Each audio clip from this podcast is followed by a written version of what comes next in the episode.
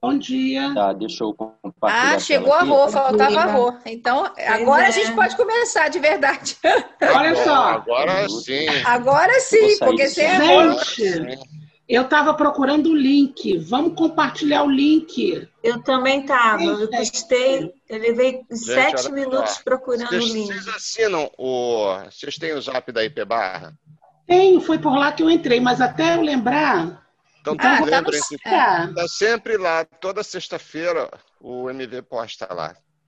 Eu acho que eu não tenho, não. Eu entrei pelo IP barra Eu, feminino. eu não tenho o, o zap do IP Barra, não, mas eu, eu vi. É. é, tá tá na- no da escola dominical e dos líderes, né? Não?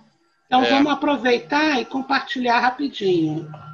Você pode Desculpa fazer pela isso demora. pra mim? Porque Vou até eu fazer. abri o, o WhatsApp aqui no Vou fazer, pode com o deixar. PowerPoint aberto.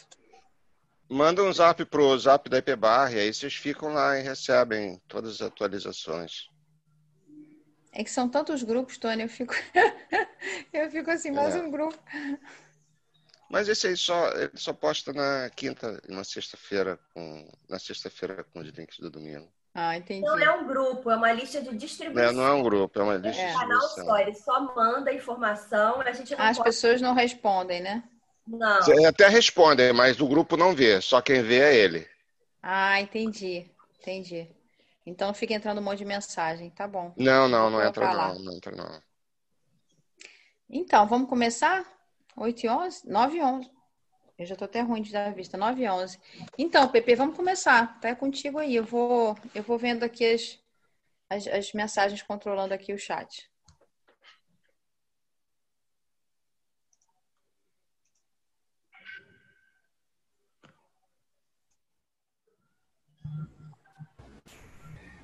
Gente, olha a imagem do PP. Estão todos me o ouvindo? Keller ali.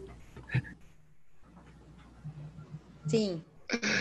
Modesto, né? É modesto. Esse é o problema da autoestima muito alta. Mas são parecidos, né? Nunca tinha reparado. É, se você tampa da sobrancelha para cima, eles são Ninguém- iguais. Ninguém vê a diferença da sobrancelha para cima. Olha, melhor isso do que aquela caneca com o escudo do Flamengo. Ah, não, aí é- vira, vira paganismo. Aí vira Aí é paganismo. bagunça, aí é bagunça. Então, Pepe, você tá aí?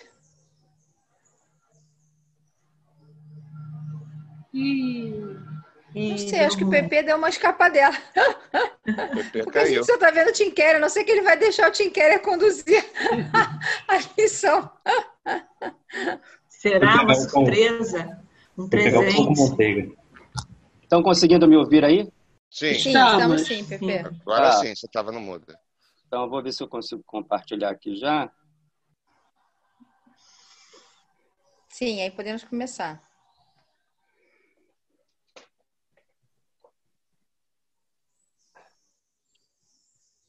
Oi? Oi, PP. Alô? Oi, Então, PP. você tá, tá entrando o seu, o seu Estão me compartilhamento. ouvindo? Vou começar. estamos. Tá? Estamos Pode ouvindo, só não começar. estamos vendo ainda a tela.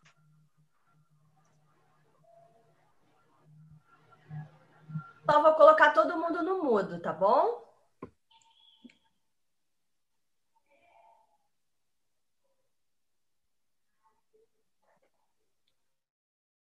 Gente.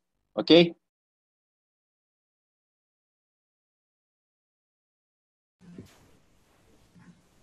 Ele tá te ouvindo, Pepe.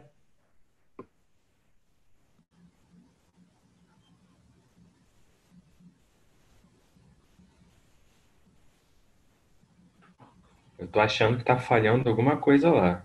Até. Ô, PP, você tá com o vídeo ligado?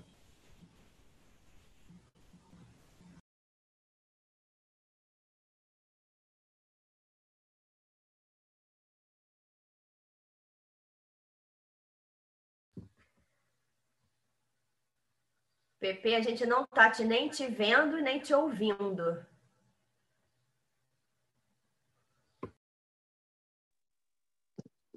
Pepe, você ainda está entre nós.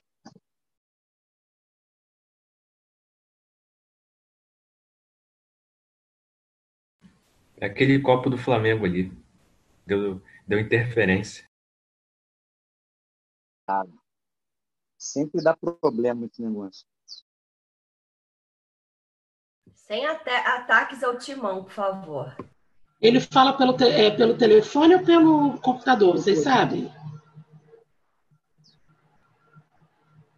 Computador.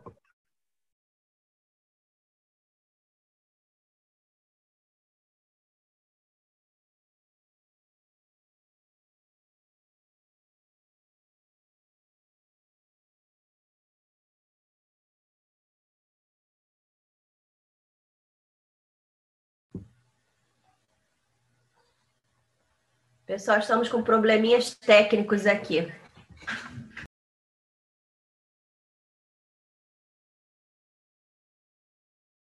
Se tivesse na igreja, a gente cantava um corinho, né? Vamos orar, vamos orar. Posso colocar aqui, mas é melhor esperar.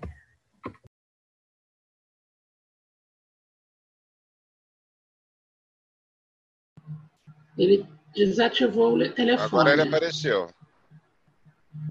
Ah, conectando. Desculpa aí. Pode começar, Pepe. Estamos te vendo, estamos te ouvindo. Tá, desculpa, é que a minha internet de casa estava ruim, eu roteei aqui o celular, tá? Perdão. Então vamos lá. Deixa eu só sair aqui.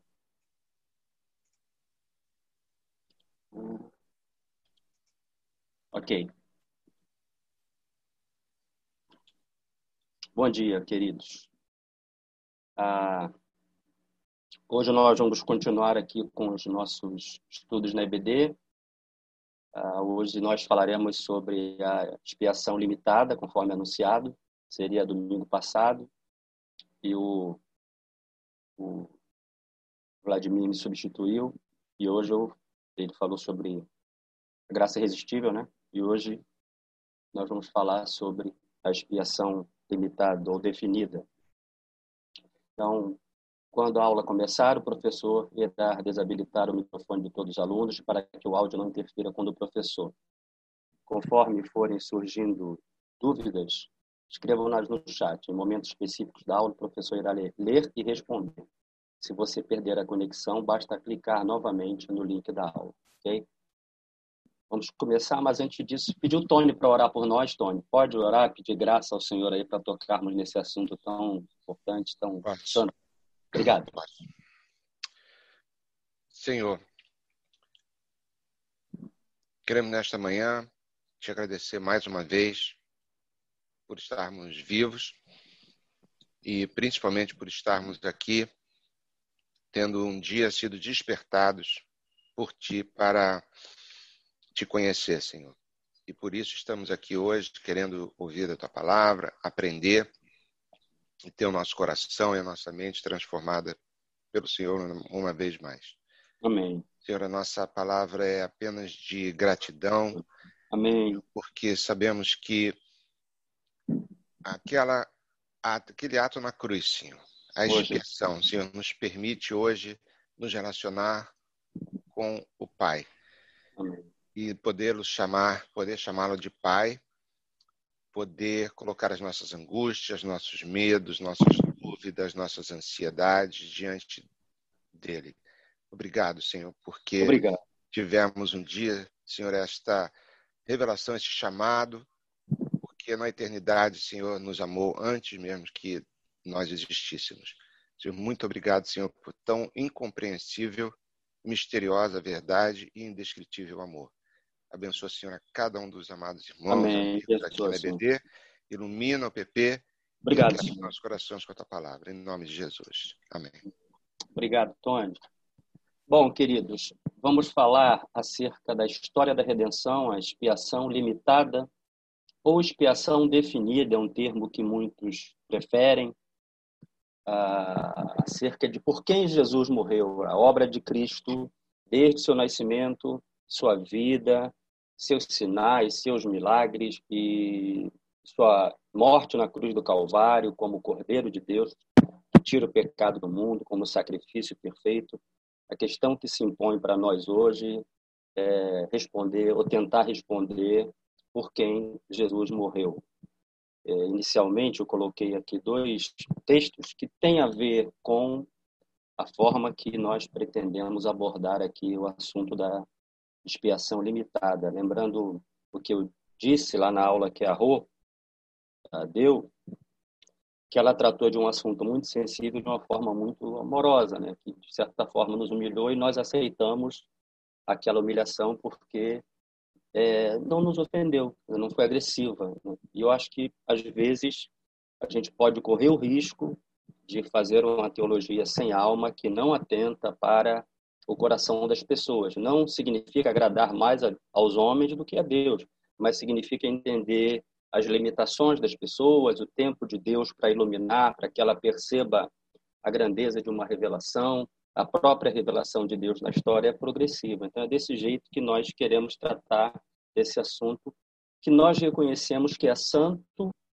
é belo, mas que também mexe com a sensibilidade né, de todos nós. Então, os versículos iniciais que foram motivos da minha oração preparando a aula foram esses dois aí o Salmo 27, 4. Uma coisa peço ao Senhor e a buscarei, que eu possa morar na casa do Senhor todos os dias da minha vida para contemplar a beleza do Senhor e meditar no seu santo templo. E o Salmo 96, versículo 9. Adorem ao Senhor na beleza da sua santidade. Tremei diante dele todas as terras falar da expiação de Cristo, oferta e sacrifício por nós pecadores, envolve santidade e a beleza na revelação de Deus na Escritura Sagrada. Então, que Deus nos dê graça para nós falarmos desse modo, observando esses dois aspectos do caráter de Deus. Né? Deus é santo, mas também é belo. A palavra de Deus, eh, em toda a sua grandeza e profundidade, tem esse aspecto da santidade, mas também tem esse conceito de beleza, esse conceito estético, né? A revelação de Deus é assim, que a gente consiga falar debaixo desse temor do Senhor. A proposta aqui que eu vou tentar desenvolver é o desenvolvimento histórico da, da doutrina da expiação limitada, a formulação lá nos canos de Dort ou lá em Dort, as interpretações diversas, as diversas teses acerca da expiação foram várias, nós vamos ver apenas algumas. Depois veremos uma aplicação das, uh, uma formulação da expiação limitada ou universal dos irmãos arminianos, né, e dos pelagianos também, nem tão irmãos assim.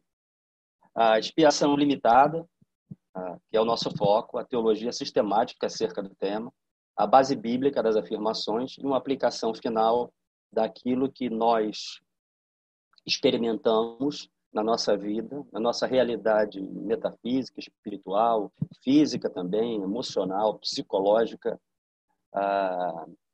acerca da, da doutrina da expiação, aquilo que é aplicável à nossa vida como um todo. Ok? Vamos lá. Introdução: a expiação como conceito geral. A expiação também foi definida em alguns momentos como a doutrina da obra de Cristo. A gente vai ver aqui durante a aula todo o desenvolvimento dessa doutrina, que tem o ápice, como Tony orou, na cruz do Calvário, mas que envolve, na verdade, toda a vida de Jesus. Nós vamos ver uh, esse conceito, essa ideia.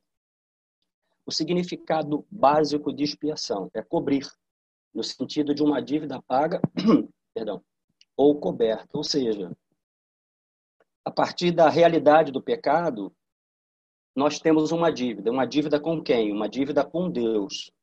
E essa dívida precisava ser coberta, precisava ser paga.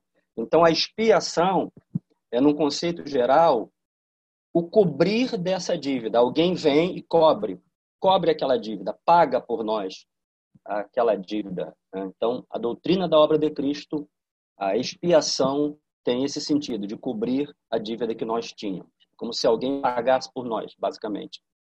Então, por causa da realidade do pecado, existe a exigência e a necessidade de reparação para cobrir a culpa e possibilitar a reconciliação da criação com o Criador. Não sei se vocês estão percebendo, acho que estão, todos os assuntos que temos tratado aqui na EBD, eles estão interligados. Então, existe uma história uh, teológica, eu diria, acerca de tudo que nós temos tratado aqui. Então, eu queria dar uns passos atrás aqui, rapidamente, para a gente lembrar da, da, da, da aula sobre o pecado, sobre a queda.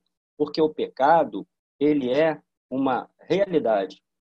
Ele é uma realidade física, espiritual, ele é uma realidade ah, emo emocional também, ele é uma realidade para o nosso intelecto, ou seja, o pecado foi real, é real, foi um ponto na história que de fato aconteceu, aconteceu uma queda, aconteceu pecado, aconteceu um desvio, aconteceu um afastamento de Deus, e a partir dessa realidade, nós, a humanidade, se encontrou, se encontra numa condição pior do que a anterior, antes do pecado, porque o pecado vem e muda toda a estrutura da humanidade, até a natureza cai.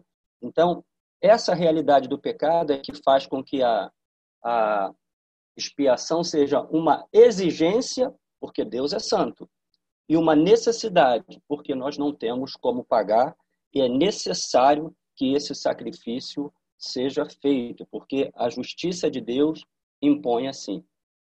Então, culpa, medo e vergonha são efeitos reais e imediatos do pecado, no corpo, no espírito e na mente. Algo que a humanidade experimenta de fato e tenta fugir ou aplacar. Então, a partir da realidade do pecado, o ser humano, no seu modelo federal lá em Adão, como nós também já vimos, ela vai ter uma atitude em relação ao pecado, ou tenta fugir, ou encontra meios de aplacar essa culpa, esse medo e essa vergonha. Então, ah, durante a nossa aula aqui, você vai ver que existiram interpretações acerca desse ponto que foram muito divergentes, inclusive algumas ah, bem distantes até daquilo que nós entendemos que a Bíblia revela. Mas o fato é que tanto na história da igreja cristã ou fora dela, até nas religiões pagãs, como eu coloquei aqui, uh, não é incomum a ideia de sacrifícios humanos para aplacar a ira da divindade. Talvez seja uh, a ideia que Calvino defendia do senso de divinidade, do senso divinitatis, aquilo que fica no coração do homem mesmo após o pecado, ou seja, a ideia de que há um ser superior, moral, santo e que nós estamos em dívida com essa pessoa, com esse ser divino maior que nós, mais poderoso que nós e que é sobre nós. Eu coloquei aqui uma tese do Freud, porque vai ser importante uh, para o desenvolvimento da realidade da expiação. O que, que dizia o Freud? Ele formulou a ideia de muita gente, né, de, muito, de grande parte da humanidade.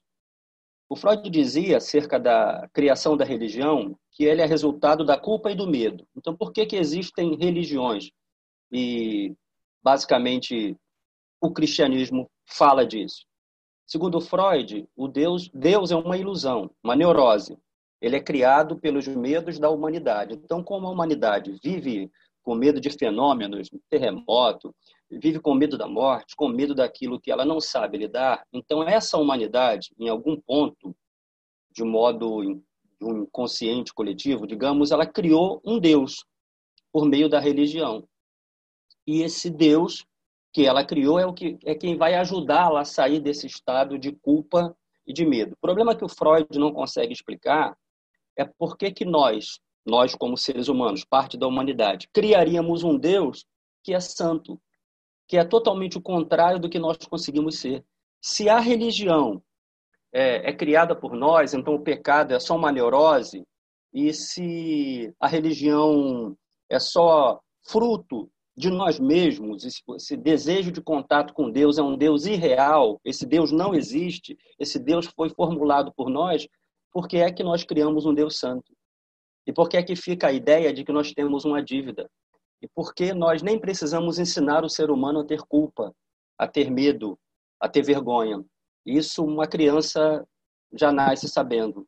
Né? Com poucos dias de vida já começa a experimentar a real sensação de culpa, de medo e muitas vezes até de vergonha.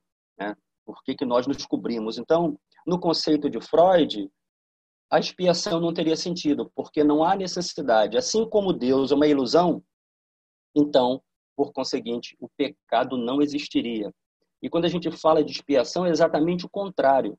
Se a gente puder rever aqui o primeiro ponto que eu coloquei, é que existe uma realidade de pecado e uma exigência e necessidade de uma expiação. Ou seja, a morte de Cristo na cruz, do Deus que é santo, santo, santo, se esvaziar a tal modo de tornar-se homem e dentre os homens tornar-se servo e dentre os homens e servos morrer ah, ah, e não somente morrer, mas morrer a morte da cruz. Por que, que Deus se esvazia a esse ponto se não existe uma realidade ah, concreta de pecado, objetiva? Se é só algo da nossa mente, do nosso conceito, da nossa criação ou dos nossos valores. Então, a obra de Cristo na cruz é uma resposta a esse conceito de Freud, de que Deus é uma ilusão, é criado por medos porque nós não criaríamos um Deus santo, nós criaríamos um Deus manipulável que fizesse a nossa vontade e que nós pudéssemos fazer com que ele fizesse ah, o que nós queríamos o tempo todo. Então, a expiação para nós cristãos é uma realidade. A santidade de Deus é uma realidade. Eu não acredito que, maus como nós somos, nós criaríamos um Deus santo e que exige de nós santidade. Mas esse conceito freudiano ah, permeou a mente de muita gente e ainda permeia, né? Ah, e isso esvaziaria a ideia da expiação de Cristo na cruz do Calvário. Só nos vazia porque é uma tese que não se sustenta por si mesma. Vamos lá. Desenvolvimento em Dort. Então, eu não sei se algum outro professor já falou, desculpe se passou, estou só repetindo se for o caso. A expiação limitada faz parte dos chamados cinco pontos do calvinismo, que foi uma resposta aos arminianos, os remonstrantes, os aqueles que protestaram acerca do, do, da defesa que o calvinismo fazia e faz né, da expiação limitada. Então, eu coloquei aqui o nosso acróstico, a TULIP, que tem esses cinco pontos aqui. O primeiro, a depravação total, depois a eleição incondicional, a expiação limitada ou expiação definida, em termos que muitos preferem, preferem eu particularmente gosto muito desse, expiação definida. A graça irresistível, nós mudamos, porque o Vladimir né, deu aula na minha frente, agradeço, e a perseverança dos santos. Então, essa doutrina, esse conceito foi, foi desenvolvido mais especificamente em Dort, acerca da, desses cinco pontos da expiação limitada. A expiação nos cânones de Dort, se você depois tiver interesse de ver, acho importante.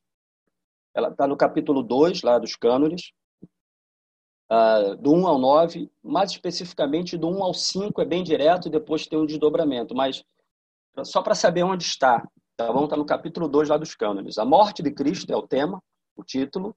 A morte de Cristo e a redenção do homem por meio dela justiça, são os pontos que eles tocam lá e que, que, e que nós aqui reproduzimos, obviamente, porque queremos como eles. Justiça, exigência, satisfação, valor, promessa. O Concílio de Dort se deu entre 1618 e 1619, após a morte de Calvino. Isso é só um fato histórico para nós aqui compartilharmos que Calvino, na verdade, não formulou os cinco pontos do calvinismo, que Calvino já tinha morrido, inclusive. E esses pontos, como eu disse, foram formulados lá em Dort. Outra coisa, a gente está vivendo um período de muito revisionismo histórico, de muita coisa. Então, só para pontuar aqui, Calvino provavelmente não falou acerca da expiação limitada nos termos que os calvinistas desenvolveram depois. E eu não vejo problema nenhum nisso. A teologia de Calvino respondia a outras perguntas no seu tempo. Então, Calvino falou da, da expiação, mas o desenvolvimento, digamos, aprofundamento, se você quiser, o refinamento da doutrina, né, se deu pós-Calvino. Então, os calvinistas pegaram aquelas teses, as bases que Calvino lançou, e depois desenvolveram porque eles precisavam dar respostas ao seu tempo. Isso também é uma coisa importante para nós, é porque a, a, gente tem que procurar ter, uh, fazer uma teologia que responda de fato às questões do nosso tempo, às questões do nosso lugar. Claro, não transformando a teologia em algo imanente, em algo que é voltado para o homem, mas, digamos, não sei se eu posso dizer assim, mas responder às perguntas que as pessoas estão fazendo. Então, Calvino teve a sua profundidade teológica, o seu reconhecimento histórico como teólogo, porque, de fato, ele formulou doutrinas ou, ou, ou conceitos doutrinários que respondiam às perguntas das pessoas do seu tempo. E não, a expiação limitada não era um conceito que estava sendo discutido naquele período. Né? Depois é que vem os arminianos, os remonstrantes, e levantam a tese uh, de, que, de que havia uma, uma, uma expiação universal para todos. E aí contraria uh, outros pontos do calvinismo, como, por exemplo, a depravação total, eleição incondicional e por aí vai. Então, é só para a gente pontuar nesse sentido, que não há problema se Calvino não falou especificamente da expiação limitada. A verdade é que ele tinha uma base ali que ele havia lançado e uh, os calvinistas que vieram depois desenvolveram a doutrina e responderam às perguntas que estavam sendo feitas. Então, o desenvolvimento específico dessa doutrina da expiação limitada ou da expiação definida se dá pós-Calvino, se dá em Dort, lá em 1618, 1619, ok? Expiação limitada. Várias são as chamadas teses teológicas que tentaram interpretar o real significado da expiação de Jesus Cristo. Na história da igreja, a morte de Cristo na cruz teve interpretações e aplicações diferentes. Nós vamos ler algumas, como eu disse. Não se discute a expiação em si, mas sua natureza, necessidade e extensão. Então, nós vamos ver agora algumas teses. Eu tentei nomear também aqueles que defenderam essas teses acerca da expiação de Jesus Cristo. Para você ver que é uma formulação teológica histórica que vai se desenvolvendo mesmo. Então, vamos lá, várias teses. A teoria de que a expiação de Cristo na cruz é tá saindo um som, um somzinho aqui no meu ouvido. Ah, Cadê a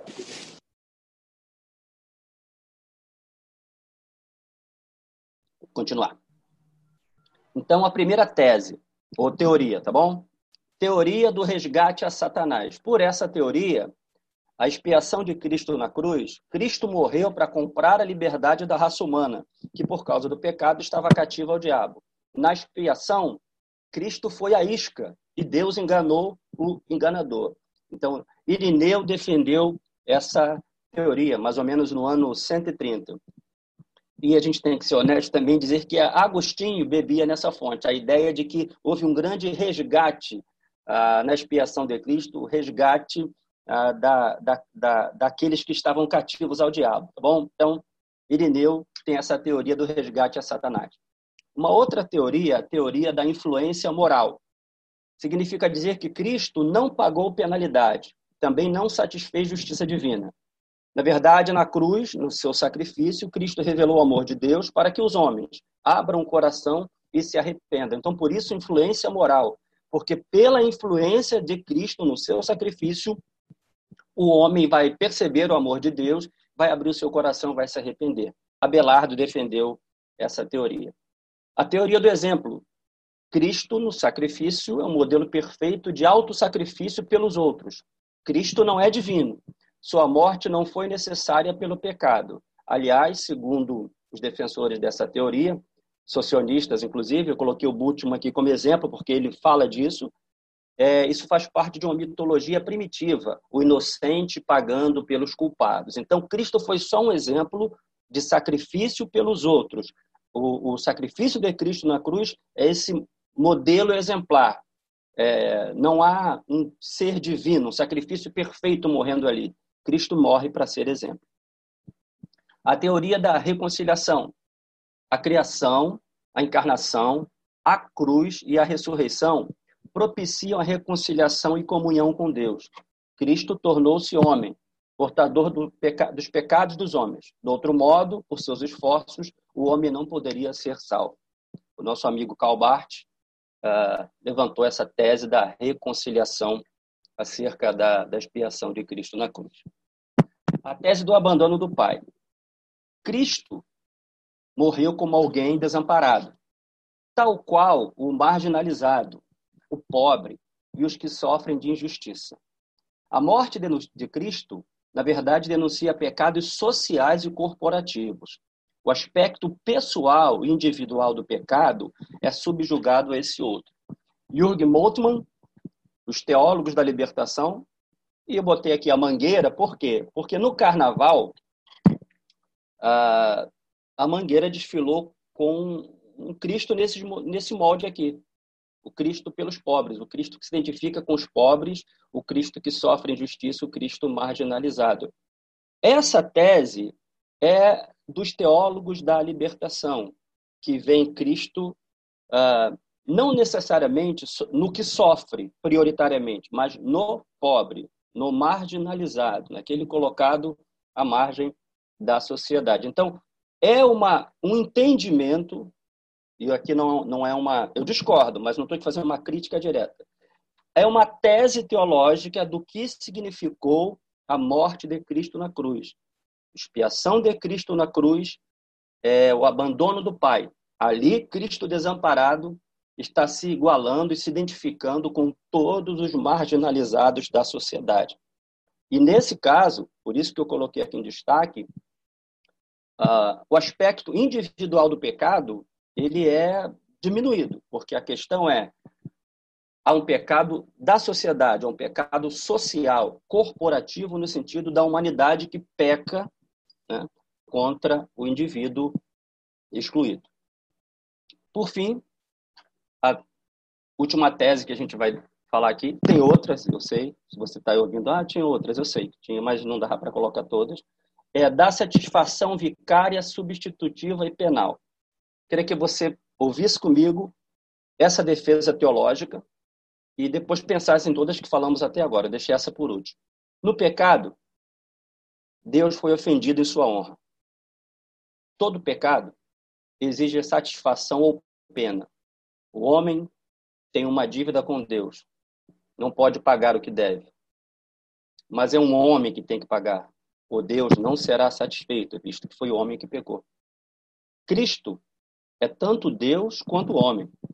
Portanto, o único que pode expiar a culpa dos homens é o Deus homem. Entende que a expiação de Cristo na cruz ela foi vicária. Custou caro, o valor foi a própria vida de Deus, Deus homem. Foi substitutiva. Cristo substituiu aqueles que deveriam sofrer a pena. E foi penal mesmo, porque foi perante um tribunal, ele foi considerado culpado dos pecados que não cometeu. E como culpado, ele foi amaldiçoado e tinha que morrer. Anselmo começou a formular essa ideia, essa tese, e com o passar do tempo, os reformadores, ah, ah, debruçados sobre essa tese, começaram a aprofundar as ideias. Aqui eu resumi mais ou menos o pensamento tanto de Anselmo quanto do, dos reformadores, incluindo aí os escolásticos, os Torrentini, por exemplo, que fala muito dessa questão de que significou a expiação de Cristo na cruz. Então, basicamente, gente, são as teses que defendem vários aspectos do que significou a expiação de Cristo na cruz. Teoria do resgate a Satanás, da influência moral, do exemplo, da reconciliação, do abandono do Pai e da satisfação que deveria ser dada a Deus, vicária, substitutiva e penal. Ok? Dúvidas? Alguém quer perguntar alguma coisa? Eu conto aí com a ajuda dos meus amigos professores hoje, se puderem, por favor. Simone, tem pergunta? Pepe, tem umas perguntas sim. É, vou colocar aqui, vou abrir no PowerPoint para você ver e todo mundo poder é, acompanhar então aí a, as questões. Tem duas questões aqui, tinha uma que eu estava fazendo, mas a minha pode, pode ficar para depois, né? Então, a primeira questão, eu vou compartilhar aqui o meu. Ah, esqueci, eu tenho que compartilhar, né? Pera aí, rapidinho. Só compartilhar minha tela aqui para vocês poderem ver.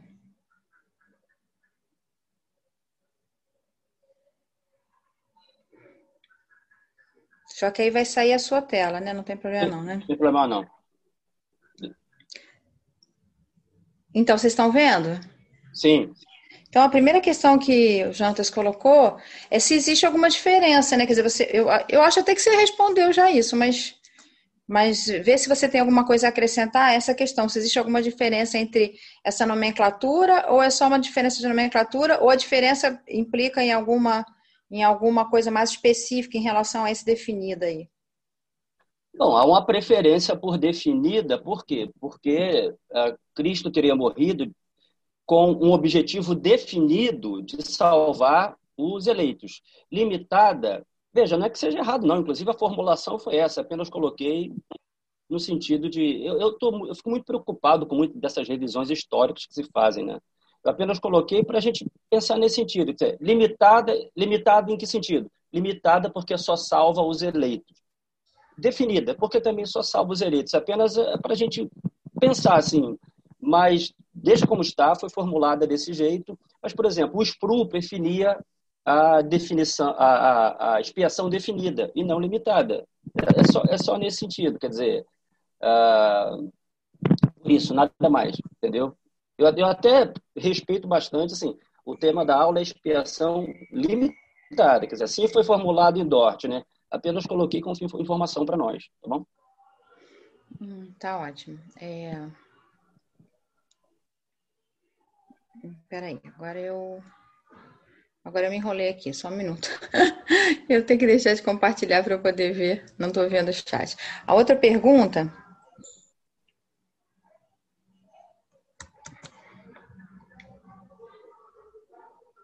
Vou colocar aqui. É sobre a tese do.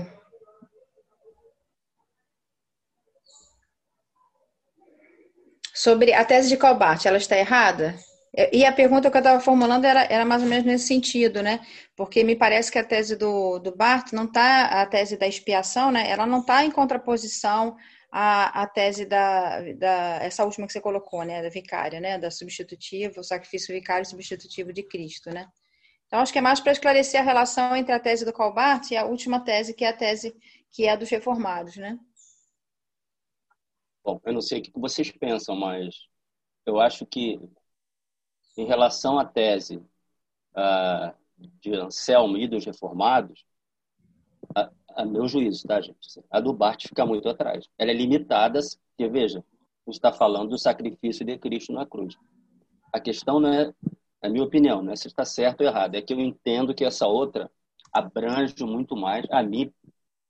A questão da beleza, da santidade que você tem no início me encanta, muito mais bela, muito mais profunda. Então, eu não diria que a tese do Bart está errada, mas eu acho que ela não conseguiu, pelo menos eu acho, captar a beleza da, da tese da, da morte vicária, penal, substitutiva. É isso que eu penso. Mas não diria que o Barth está errado, não. É, na verdade, assim, parece que a tese do Cobalt ela também pode ser incluída, né, na teologia da satisfação vicária, porque a reconciliação faz parte disso, né, faz parte de todo esse, esse, essa obra de expiação, né. Acho que sim. Mas aí, pela sua resposta, então é isso. A satisfação vicária ela é mais abrangente, né? Então, abrangeria, poderia abranger é. também essa tese é. do, do parte, né? É, mas não diria que está errada, não.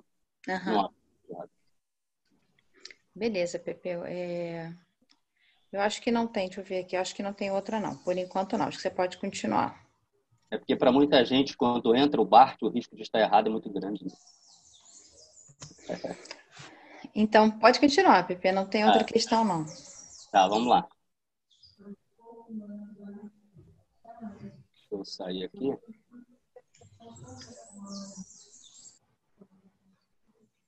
Então, ok. Expiação ilimitada ou universal dos nossos irmãos arminianos. Cristo nessa visão da expiação, tá, gente? Morreu por toda a humanidade, para que o Pai perdoe a todos os que crerem. O sofrimento de Cristo foi para demonstrar o desprazer de Deus com o pecado e a quebra de suas leis. A expiação é hipotética e subjetiva. A expiação de Cristo tornou a redenção, prestem atenção nisso, a redenção possível, porém, depende do arrependimento exercido pelo livre-arbítrio, para que alcance eficácia salvífica. Então, nessa visão, é, eu sempre quero falar disso com muito temor, são os nossos irmãos arminianos, né? são servos de Jesus Cristo também com entendimento diferente. Mas a verdade é que a obra de Cristo na cruz, todo aquele sacrifício, toda a sua vida, toda todo o seu, o seu sacrifício, todo o seu plano, razão da sua existência, tudo aquilo, no final das contas, dependeria de eu crer ou não por minha vontade. Eu poderia olhar para isso tudo, para esse esvaziamento, conforme descrito lá pelo apóstolo Paulo em Filipenses, olhar para aquele esvaziamento, o servo sofredor de Isaías, olhar para aquele sacrifício no Calvário, olhar para tudo que Jesus passou, e obviamente nós entendemos que foi muito mais do que um sacrifício físico, eu poderia olhar para aquela maldição caindo sobre ele, o maldito que for pendurado no madeiro. Eu posso olhar para isso tudo simplesmente dizer: não acredito. Nesse caso, é que eu digo que a expiação se torna hipotética, porque eu posso rejeitar isso tudo, então não, não, não, não teve eficácia.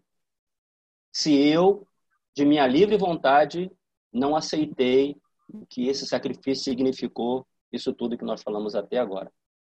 Então, essa é a visão dos arminianos, porque lá na ponta é o livre-arbítrio, livre perdão, que vai te, te dizer se de fato você entendeu o sacrifício de Cristo no Calvário. É você que vai dizer que vai aceitar ou não essa obra redentora, essa expiação de Cristo na cruz. E um outro ponto eu citei aqui o Moisés Amirro, por quê? Porque o Moisés Amirro era um, supostamente um calvinista e ele falou acerca do universalismo hipotético. É uma frase muito repetida, inclusive, entre nós, que significa, a frase é essa, acho que muita gente já ouviu, a expiação é suficiente para todos, porém eficiente para alguns. Bom, sem querer polemizar, né? talvez já polemizando, mas não é essa a intenção, não. É porque, segundo o entendimento reformado, eu não vou dizer radical, mas, sim, o formulado mesmo, lá em Dort, e é o nosso ponto aqui, é só por isso que eu trouxe esse, esse aspecto para a gente conversar, a verdade é que a expiação ela é definida. Ou seja, não é suficiente para todos, porque todos nunca teriam acesso a ela. É isso que, assim, com temor a Deus, eu quero dizer: Cristo morreu sabendo por quem estava morrendo. Não é uma questão de eficiente para alguns ou não, insuficiente para todos. Irmãos, é com temor a Deus assim que eu queria dizer. Todos nunca estiveram no plano de Cristo. Projeto dele. Por favor, assim, pedindo a graça de Deus que, que esteve sobre a vida da Rua quando falou de forma tão, tão bonita para nós. Né? E como os meus amigos aqui, professores, falam, queridos, todos, a expiação por todos nunca esteve nos planos de Cristo. A gente vai ver um pouco mais à frente com a escritura aberta, mas é isso. Então, a ideia de que a expiação é suficiente para todos, porém eficiente para alguns, ela não é. Ela é uma tentativa de mesclar uma defesa de uma doutrina calvinista de expiação limitada com alguma coisa de, de uh, visão arminiana, porque a verdade é que a expiação só foi suficiente para aqueles para quem Cristo morreu na cruz. Eu sei se alguém usa essa frase, né, ou se usou em algum momento. Veja, me ame, me ame em Cristo. É, mas a verdade é que, teologicamente falando, sem querer ser guarda do templo, né? É, a verdade é que é porque o tema de hoje é esse: a expiação é limitada. Então, eu, eu quero falar disso com, com temor a Deus e com honestidade. Cristo não morreu por todos. Ele sabia exatamente por quem ele estava morrendo na cruz, tá bom? Eu estou tocando nesse ponto que é o tema da aula, tá, querido? Se você ah, costumava falar, se eu até costuma, não tem problema não. É porque eu queria deixar claro que no entendimento da expiação limitada, ah, a expiação não é suficiente para todos, porque isso nunca foi plano de Deus. A expiação é limitada mesmo, para alguns, para aqueles que Cristo quis salvar. Expiação limitada, teologia sistemática. Vamos lá. Algumas ideias. Existem outras, tá, gente? Coloquei aqui resumidamente algumas de como a teologia sistemática definiu conceitos acerca da expiação limitada. A obediência de Cristo. Expiação se refere a toda a vida de Cristo. Isso aqui é um conceito calvinista que eu acho importante aqui ressaltar. E não somente a obra da cruz.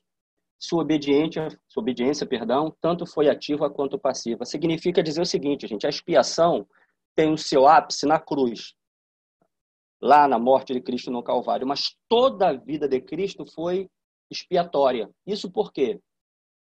Porque, veja, olha que coisa interessante. Assim, uma coisa é alguém saber que por uma fatalidade vai perder a vida, ah, sei lá, amanhã. Ou tem poucos dias ou horas de vida. A pessoa tem essa noção ou tem essa notícia, então que Deus guarde que não, não chegue à nossa casa. Mas não é o caso de Cristo. Cristo nasceu e viveu o tempo inteiro sabendo que ia morrer. Ou seja, a morte e o tipo de morte que ele viveria, Cristo sabia. Então, ele é sacrifício. Eu acho isso muito lindo. Ele é sacrifício desde sempre. Ele é sacrifício em cada ato. Naquela alegria com seus discípulos, amigos, naquelas curas, ele sabia exatamente o que aconteceria com ele. Então, Cristo tem essa obediência ativa. E quando diz obediência passiva, não é que ele foi passivo, no sentido de permitir que as coisas fugissem da sua vontade. Não é verdade. Ele mesmo diz que eu dou a minha vida porque eu quero dar. Ninguém a tira de mim. Eu dou e a retomo. Então, passivo no sentido de que ele foi obediente. A passividade aqui no sentido de obediência a Deus. Mas eu queria que vocês pensassem nisso comigo na beleza de Cristo como sacrifício desde o nascimento. A vida inteira dele é uma vida expiatória, porque ele sabia exatamente o preço que ia pagar. E ele fala muito disso, talvez a gente, os discípulos não perceberam, para nós às vezes fica um pouco distante também a ideia, mas é isso. Cristo foi expia, vida de expiação desde que nasceu. Vicária, nós vimos um pouco, né? Substitutiva e penal. A queda exigiu, a queda exigiu a aplicação da pena de morte que Deus determinou. O resultado objetivo do pecado, o resultado objetivo, não é construção de neurose freudiana, psicológica, não. O resultado objetivo do pecado foi a culpa legal e a punição merecida. A expiação foi necessária, portanto. Então, Cristo nos substitui porque era necessário que fosse assim. E o preço era um homem morto, e por isso ele pagou. E outra coisa, gente, culpa independe da gente sentir ou não. Pecado é a mesma coisa. Assim, eu não peco quando eu sinto que estou pecando, porque eu posso cometer uma tremenda maldade, tomado de insensibilidade, pecar contra Deus e dizer que não estou pecando. O salmista ora, quem é que pode discernir as próprias faltas? Absolve-me nas que me são ocultas. E também da soberba guarda o teu servo. Tudo num versículo só. Ele está dizendo que de fato isso pode acontecer conosco. Eu nem percebo que estou pecando, estou acostumado a pecar, a fazer errado, mas não é a questão. A questão é que a culpa é legal. Ou seja, o pecado é real. E a culpa é presente no pecado, sinta eu vergonha ou não, porque Israel, por exemplo, num determinado momento, o profeta Jeremias diz que Israel perdeu a capacidade de se envergonhar. Eu não sei se você percebe às vezes isso até na própria sociedade, né? a incapacidade de se envergonhar. As pessoas não se envergonham mais. Isso não muda o quadro de culpa perante Deus. O pecado não é uma questão de você sentir, o pecado é algo real. Por isso, expiação vicária, substitutiva, substitutiva e penal, porque a culpa estava lá. Redenção. Na expiação, foi pago o resgate para recuperar o que foi perdido. libertos do diabo e da escravidão do pecado. Então, dentro da expiação, há o aspecto da redenção, também já ensinado aqui na nossa classe. Propiciação é uma ação dirigida a uma pessoa ofendida, fazendo-a mudar sua atitude de ira e admitir a reconciliação. A expiação propiciou a ira de Deus e, ao mesmo tempo, fez propício para com seu povo. Então, veja que coisa interessante que o sacrifício de Cristo jamais poderia ficar é, subjugado ao meu livre-arbítrio, à minha vontade. Por quê? Porque eu sou culpado. Não cabe a mim dizer se aceito ou não aceito. Então, eu tinha uma dívida com Deus. Deus não era propício a mim. O sacrifício de Deus foi ofendido. O sacrifício de Cristo, na verdade, fez com que Deus se tornasse propício outra vez a mim e admitisse ser reconciliado comigo, um pecador. Então a expiação propicia tudo isso. Propicia ao mesmo tempo a ira de Deus e ao mesmo tempo o fez propício para o seu povo. Então eu acho esse conceito importante. Tem um livro muito interessante sobre esse tema da redenção, que fala exatamente, foi do livro que eu tirei essa, essa afirmação aqui, porque de fato é isso, torna ao mesmo tempo, propiciou a ira, porque Deus ficou irado e, digamos, essa ira caiu sobre Cristo, e ao mesmo tempo, Deus, por causa dessa ira que Cristo sofreu, se torna propício a nós. Tudo isso envolvido na expiação. Reconciliação, fazer a paz, trocar a inimizade por amizade, a base da reconciliação é o amor sacrificial de Deus, que em Cristo nos reconciliou consigo mesmo. Então, isso aqui é uma coisa importante também, porque demonstra exatamente isso. Quer dizer, eu sou culpado, Deus uh, foi ofendido, mas em Cristo, Deus nos reconciliou consigo mesmo, conforme o apóstolo Paulo fala lá em Corinto. Ou seja, veja como é que nunca depende de mim porque eu não tinha a menor condição. Então, o Deus ofendido, isso é que tem a beleza, né? me substitui, me reconcilia consigo mesmo. Então, a expiação limitada traz esse aspecto da reconciliação. Eu, como cristão, né, não tem como não me encantar com a formulação desses pontos é, doutrinários, viu? Imaginar toda essa obra de Cristo em favor de uma pessoa como eu, né? Como, como nós, né? Tão maus, né? Mas que a partir desse entendimento, nos encantando com essa beleza de santidade, dobramos os nossos joelhos e creio que pela graça de Deus pedimos a Deus que nos faça honrar tudo isso que Ele uh, planejou por nós. Por fim, uma declaração de Calvino: a cruz de Cristo triunfa sobre o diabo, a carne, o pecado e a maldade ainda presente no coração dos crentes. Quando seus olhos se elevam à cruz, eles entendem o valor ou custo objetivo da expiação. Então você pensa assim: quanto custou para eu ser salvo?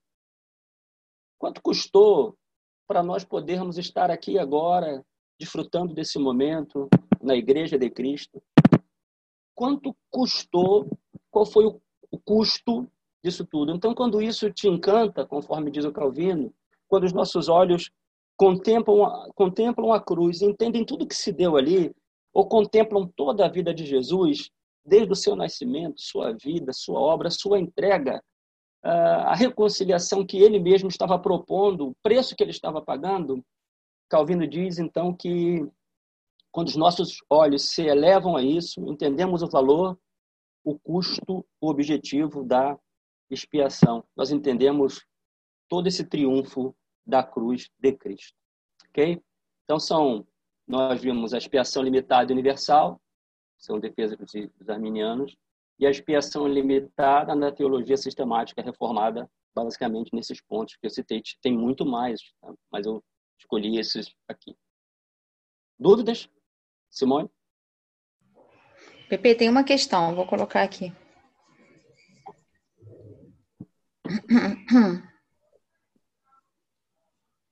Então, a questão é essa, Pepe. Estão todos vendo? Olha, mas essa afirmação sobre expiação não teria relação com o chamado? Aí a pessoa mesmo respondeu: o chamado é universal, mas a graça redentora é específica? Essa afirmação, qual afirmação? Do, do, sobre a expiação, né? Dom Mirro, mas assim, mas qual a, a, mas sobre, mas qual a afirmação sobre a expiação? É, vários... provavelmente é do Amirro, Pepe. É, a do Amirro, é. é. Deve, deve ser. Olha, veja, é foi o que eu disse, né? Eu só toquei nesse ponto porque eu estou falando da expiação limitada. Então, de fato, o chamado é universal, mas a graça redentora é específica. Está corretamente, está perfeita, a formulação está correta. Contudo, é o seguinte: a questão de que de uma de uma de uma possível ah, de uma de uma possibilidade de que os não eleitos uh, recebessem a expiação de Cristo, ela não está correta. É de fato uma expiação limitada. Ou seja, como é que eu vou dizer? Você nunca foi, eu já disse isso, queria repetir. Nunca foi proposta de Cristo desde a sua encarnação, ou seja, tudo que ele viveu, a imaginação de que estava oferecendo uma possível é, expiação por outros. Isso não é verdade. Ela não é só eficiente para alguns, ela é eficiente para aqueles que Cristo elegeu, porque ele morreu por esses. Eu, eu, assim, de novo, né? Assim, não quero nem não é a ideia de polemizar. Eu só trouxe isso porque o tema é expiação limitada. E não seria honesto se eu dissesse, ah, porque então não seria limitada, era possível para outros. Não, não. Ela é limitada mesmo. Cristo só morreu pelos seus. Cristo só sofreu tudo que sofreu, pagou o preço que pagou pelos seus. Não houve, digamos assim, na mente de Deus, a ideia de uma possibilidade de alguém não eleito ser alvo da, do, do, do, do, do, sacrifício de Cristo na cruz, ou desfrutar desse sacrifício, desse sacrifício, perdão. Gente, não foi assim. Oh, Pepe, só, só ah, obrigado, gente. Agregar, aqui a questão do, do chamado. É, existe o chamado geral e existe o chamado especial, chamado específico, chamado é, que é eficaz. Né? Então, quando fala chamado universal, mas nós vemos nos textos bíblicos, e aí a teologia define e separa, dois chamados. Né? Então, quando nós lemos lá o apóstolo Paulo em Romanos capítulo 8, falando assim, versículo 28, sabemos que todas as coisas cooperam para o bem daqueles que amam a Deus, daqueles que são chamados segundo o seu propósito. Esse chamado não é o chamado geral. Esse é o chamado especial. É o chamado eficaz. É, então, nós temos que fazer essa diferenciação. Verdade. Algum outro professor quer ajudar? Obrigado, Tony. Exatamente isso, obrigado. Clareou bastante, é isso aí. Algum outro professor quer ajudar? Enfim, fica à vontade, tá bom? Então, é isso, gente. Assim, e eu tenho orado muito a Deus, pedido a Deus a graça de fazer teologia com alma, né?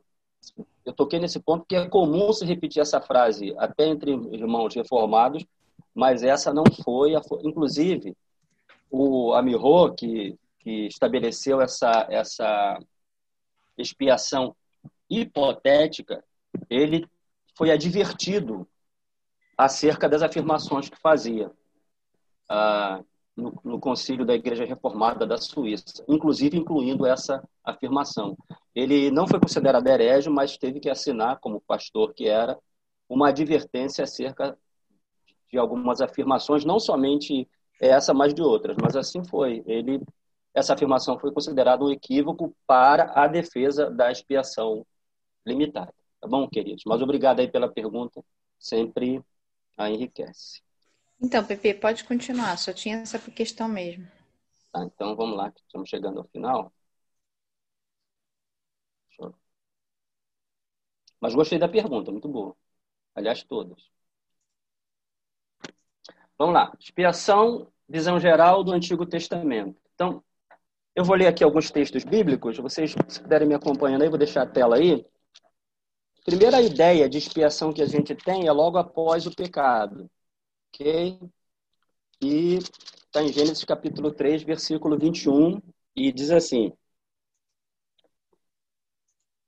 Fez o Senhor Deus vestimenta de peles para Adão e sua mulher e os vestiu. Em outras versões diz e os cobriu. Então, conceito da expiação, de, digamos assim, dirigida pelo próprio Deus, começa aqui.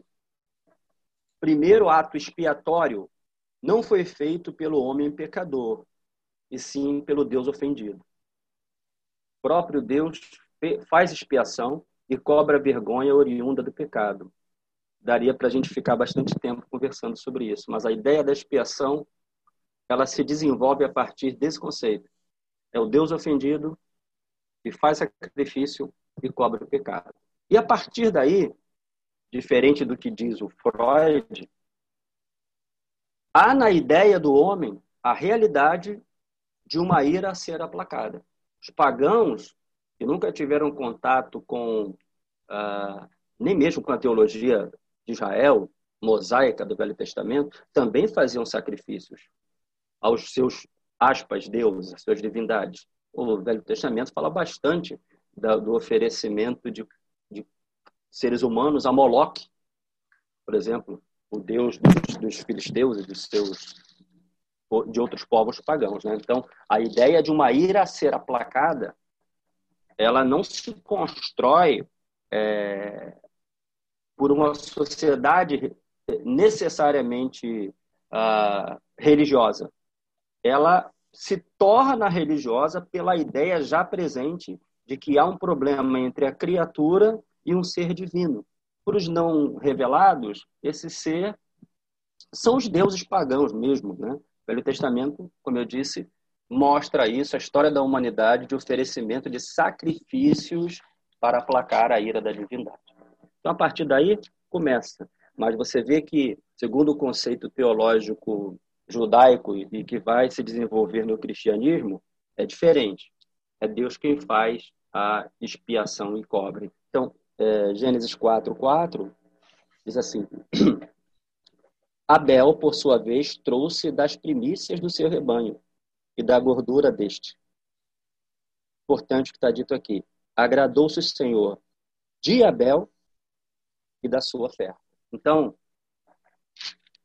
ah, há um conceito que vai ser aplicado à pessoa de Jesus Cristo de forma plena, em que o Senhor Deus precisa se agradar não só da oferta, mas do ofertante. O texto diz que primeiro Deus se agrada de Abel, depois se agrada da, da oferta que Abel leva. Então, assim, primeiro Deus se agrada de Abel, do ofertante e da oferta. Essas coisas estão ah, muito ligadas, no sentido de que é preciso que nós entendamos o que significou a expiação e o que pode significar para nós tudo que nós oferecemos a Deus. Quer dizer, não basta o que eu faço, é preciso também a, a ideia presente de quem eu sou perante Deus. Deus precisa se agradar também da minha vida, para depois se agradar daquilo que eu posso oferecer de modo bastante imperfeito. Mas é um conceito presente aqui na ideia de expiação. Então, nós temos na criação, lá no Gênesis ainda, depois o homem é expulso, depois você tem em Abel, depois Noé, já no pós-dilúvio, ok? Gênesis capítulo 8, versículo 20, diz assim: Levantou Noé um altar ao Senhor, tomando de animais limpos e de aves limpas, ofereceu holocausto sobre o altar. E o Senhor aspirou o suave cheiro disse consigo mesmo: não, tomar, não tornarei a amaldiçoar a terra por causa do homem, porque é mau o desígnio íntimo do homem desde a sua mocidade. Nem tornarei a, viver, a ferir todo vivente como fiz. Então a Bíblia diz que, veja que ideia, é pré-mosaico, não tem orientação nenhuma, não tem exatamente um mandamento, mas Noé oferece sacrifícios a Deus, faz ali a expiação, sabe da sua culpa, sabe do seu pecado e oferece sobre o altar. E de um modo gracioso, o Senhor recebe aquele sacrifício imperfeito de Noé. Depois, no período patriarcal, eu botei aqui Gênesis 22, não vou ler o texto, para nós pensarmos que Abraão passa a vida inteira fazendo sacrifícios e sacrifícios a, a Deus, não é? Em toda a sua vida. Depois eu vou até mudar que não é Gênesis 22.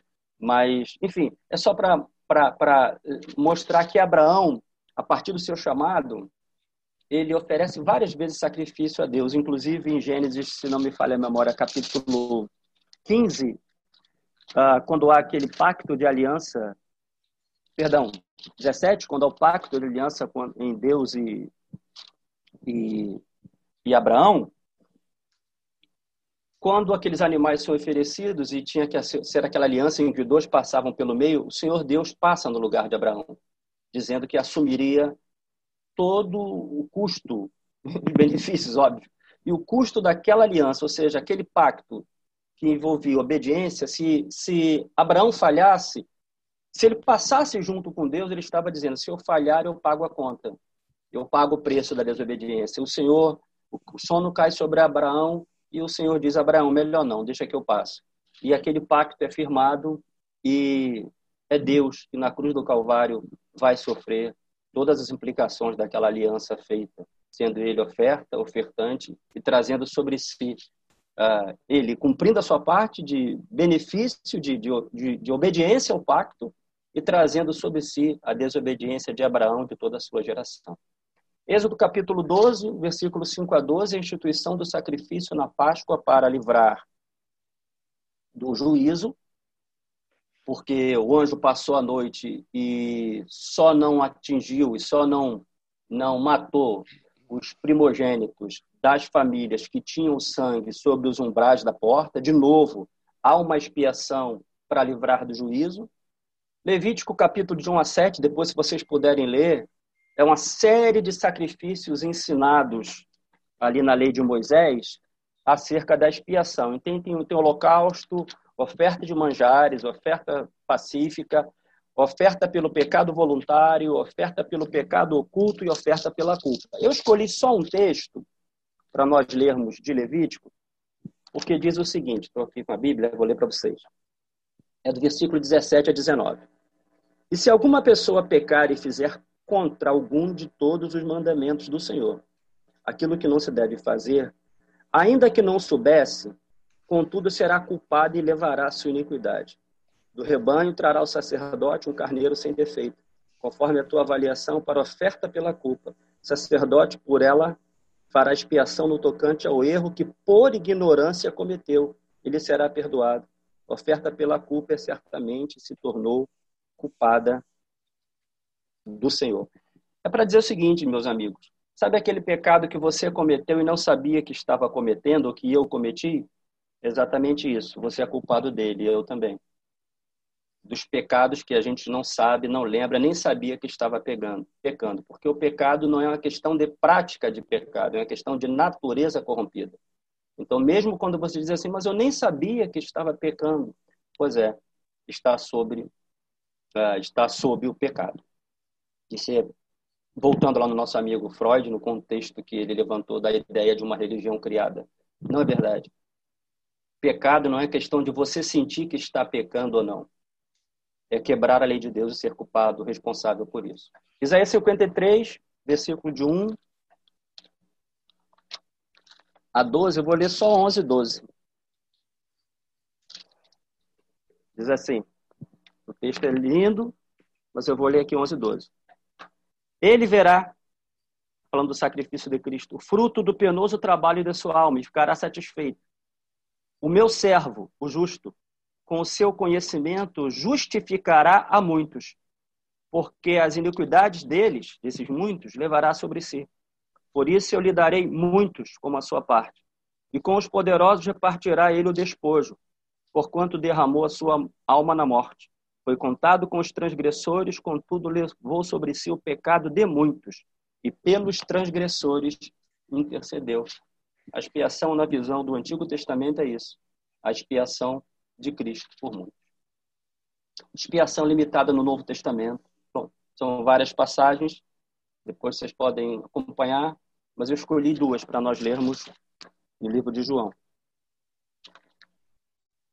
que fala especificamente acerca dessa ideia de expiação limitada. Okay? É um conceito presente no Novo Testamento, embora a palavra expiação possa muitas vezes nem aparecer, todo o conceito teológico da ideia está presente aí. João capítulo 10, versículo de número 10. O ladrão vem somente para roubar, matar e destruir. Eu vim para que tenham vida e a tenham abundância. Eu sou o bom pastor. Bom pastor dá a vida pelas ovelhas. Mercenário que não é pastor, a quem não pertence às ovelhas, vê vir o lobo, abandona as ovelhas e foge. Então o lobo as arrebata e dispersa. Mercenário foge porque é mercenário, não tem cuidado com as ovelhas. Eu sou o bom pastor. Conheço as minhas ovelhas e elas me conhecem a mim, assim como o Pai me conhece a mim. Ou seja, o mesmo conhecimento ah, que o Pai tem de Cristo, que Cristo tem das suas ovelhas. É o mesmo sentido. E eu conheço o Pai. Veja como é que ele, ele, ele alinha todas as coisas nessa passagem. E dou a minha vida pelas ovelhas. Ainda tenho outras ovelhas, não desse aprisco. A mim me convém conduzi-las. Elas ouvirão a minha voz. Então haverá um rebanho e um pastor. Por isso o Pai me ama, porque eu dou a minha vida para reassumir. Ninguém atira de mim. Pelo contrário, eu espontaneamente dou tenho autoridade para entregar e também para reavê-la. Este mandato recebi do meu Pai. Então, aquele conceito da expiação limitada está exposto aqui. A obediência ativa, a obediência passiva e a expiação somente pelas suas ovelhas, porque elas têm com ele a comunhão que ele tem com o Pai. João capítulo 17, estamos chegando ao final. Diz assim, 1 a 6. Tendo Jesus falado estas coisas, levantou os olhos ao céu e disse: Pai, chegada a hora, glorifica teu filho, para que o filho te glorifique a ti. Assim como lhe conferiste autoridade sobre toda a carne, a fim de que ele conceda a vida a todos os que lhe deste. E a vida eterna é esta: que te conheçam a ti, o único Deus verdadeiro e a Jesus Cristo a quem enviaste. Eu te glorifiquei na terra, consumando a obra que me confiaste para fazer.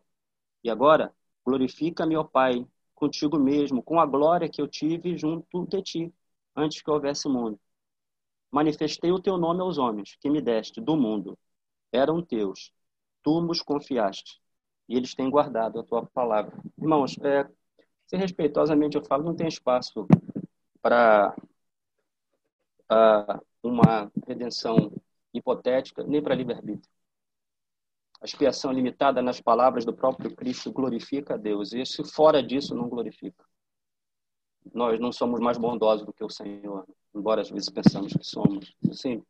Você vê que todo esse contexto que Cristo fala, queria dizer isso com temor a Deus, que ele sabia exatamente por quem estava morrendo, quem ele queria reconciliar, e que glorificaria a Deus não deixar ah, que a redenção fosse, que a expiação fosse contemplada e aceitada por nós, pecadores, gente culpada. Não. Ele sabia o que precisava fazer. Desde o Gênesis foi assim: o Deus ofendido resgatando o ofensor por meio da expiação. Por fim, aplicação prática da doutrina. Nossa velha posição sob juízo, escravos do pecado, inimigos de Deus, espiritual e eternamente mortos, sem esperança, alienados da família de Deus e subjugados ao diabo, aguardando a justa condenação. Essa era a nossa posição a partir do pecado. E nos convivíamos com culpa, com vergonha e com. E se nós não sentíssemos nada, isso não mudaria a realidade. Mesmo o pecado que nós não sabemos que tínhamos cometido, nós éramos culpados dele e a condenação viria. A obra de Cristo, a sua expiação limitada. Jesus nos substituiu, morreu em nosso lugar, nos redimiu pagou o preço da nossa libertação.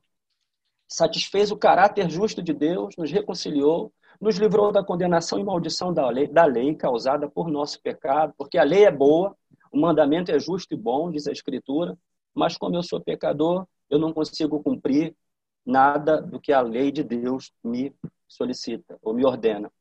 Então, a obra de Cristo quebrou o poder do diabo, nos livrou da escravidão da natureza caída, nos fez ser adotados na família de Deus, derrotou o pecado, a morte e Satanás. Ele é primogênito na ressurreição, ascensão e glorificação. Na expiação de Cristo, ele conquista tudo isso por nós também. A nossa nova posição. O castigo do pecado foi removido, redimidos, libertos e temos um novo Senhor, declarados agora judicialmente justos. Isso é uma outra ideia. Você não precisa sentir-se justo e bom. O Senhor na cruz, pela expiação, nos fez justos, não porque sejamos de fato justos, mas Ele é uma justiça extra nós, como diz Lutero. Ele nos justificou. amigos do Deus Santo, livres da lei pela fé, nascidos de novo, regenerados, selados pelo Espírito Santo para a vida eterna, filhos e herdeiros com Cristo, perdoados e aceitos na comunhão da Trindade, como nós lemos aqui, libertos do medo, da culpa e da vergonha. Seremos como Ele é, glorificado. Tudo isso é obra de Cristo, é a expiação limitada, é a aplicação prática para a vida daquele que crê em Jesus Cristo a partir da eleição, da, do entendimento da depravação total, da eleição, da expiação, da graça irresistível e que vai perseverar segundo a vontade de Deus. Amém? Queridos, desculpe qualquer limitação. Quero agradecer a oportunidade de estar mais uma vez compartilhando com vocês. Espero que Deus tenha abençoado a todos e e a gente tem uma questão, acho que é, acho que dá um tempinho, ainda tem cinco minutinhos para gente, a gente responder. Pode ser? Tá Pode. Então vou colocar aqui. É, eu vou colocar como a irmã escreveu. E se, e se você tiver. Vamos ver se ficou claro, né? Então a pergunta é a seguinte: é, a expiação antes era para retirar da culpa. Quer dizer, isso, isso, é a compreensão que a pessoa teve, né? Então, hoje, com a morte de Cristo, é, a gente poderia dizer que não existe mais expiação? Quer dizer, não, depois do, do, do, da consumação, aí... né, da, do sacrifício? Não, ela explicou um pouco mais, ela explicou um pouco mais. Ela disse o seguinte, aí embaixo, é, Simone. Tá, peraí. Só um minutinho, que quando eu, eu, eu não consigo ver o chat quando... Não, na verdade, essa aí já é a explicação.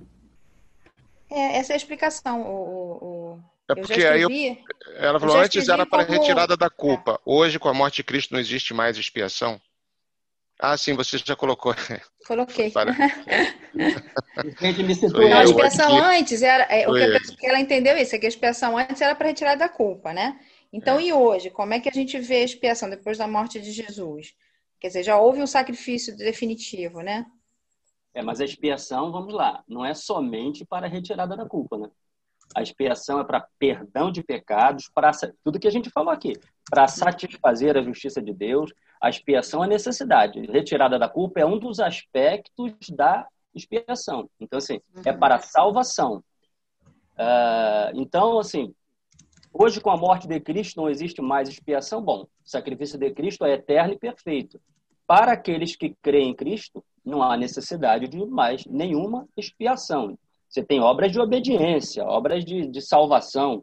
A santificação é progressiva, mas para expiar, não mais. Ninguém precisa mais fazer nada para ser aceito perante Deus. O sacrifício de Cristo é perfeito, eterno e definitivo. Nesse sentido, de fato, não existe mais necessidade de expiação, não. Alguém quer completar alguma coisa sobre é, isso? Eu acho é, que mesmo antes. É, vai lá.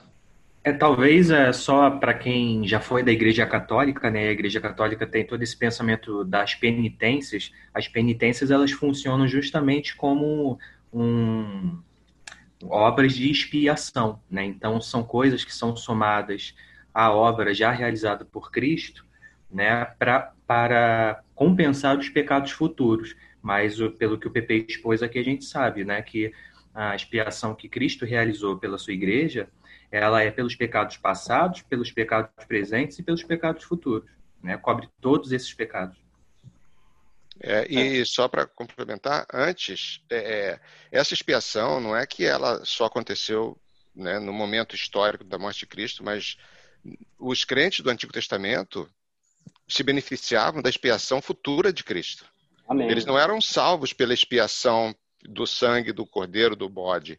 Aquilo era uma era um era algo que, como diz o livro de Hebreus, simplesmente lembrava a eles todo ano que eles tinham pecado e, uhum. e, eram sombras mostrando a imperfeição daqueles sacrifícios que na verdade apontavam para o sacrifício expiatório perfeito que viria em Cristo. Então, por isso o centro de toda a expiação sempre foi a morte de Cristo, desde o Antigo Testamento, desde a eternidade, da eternidade alfa né, até a eternidade beta.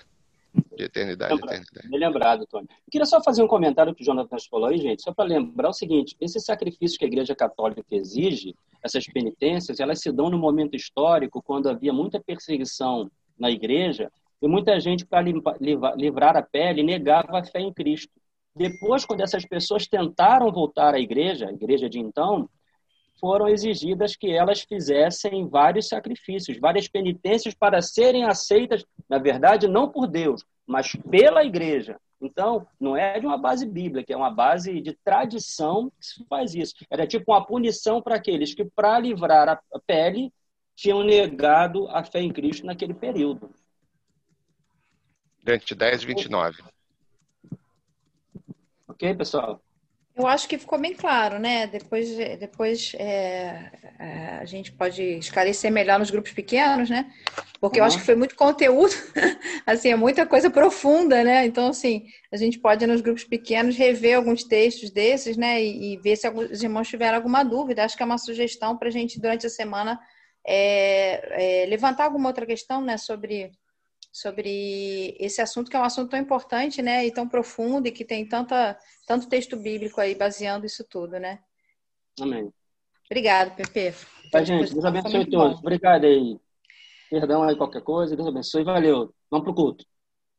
Vamos pro culto, Tony? Então, gente. Vamos lá, obrigado, pessoal. Isso. Vai, gente, ó, toca aqui, que Deus abençoe aí, tá? Ó, vai aí, ó. Toca aqui. Tchau. Agora começou o paganismo.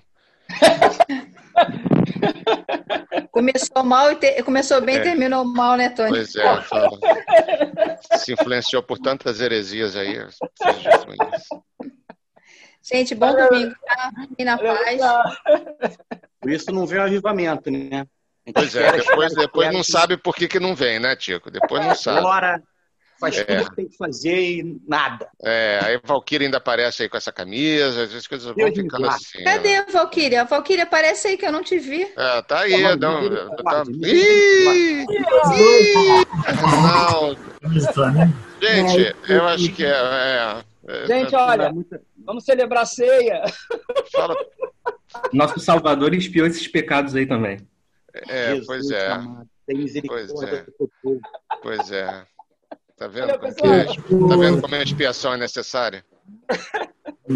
Eu... Ah, a depravação é total, expiação é necessária. Valeu, gente. Tchau, irmãos. Valeu, pessoal. Valeu, Deus abençoe. Beijos. Obrigado. Não tem lista de presença hoje, não, né? Tem sim. Lista de presença tá lá no chat. A gente colocou no início. Domingo. domingo abençoado. Ah, eu não entrei no chat. Tá no chat. Lá Tem mais uma vez aí aparecendo a lista. Coloquei de novo. O Tony abona lá a nossa presença. Coloquei de novo lá, Guigui. Valeu, tô indo Valeu, lá. gente. ainda não, então. Presença anotada, Dorquinhos. Presença anotada. Obrigada, obrigada. Beijão. Beijo. Ele disse que está anotada a presença. Não, não, é isso. Lá embaixo não está nada.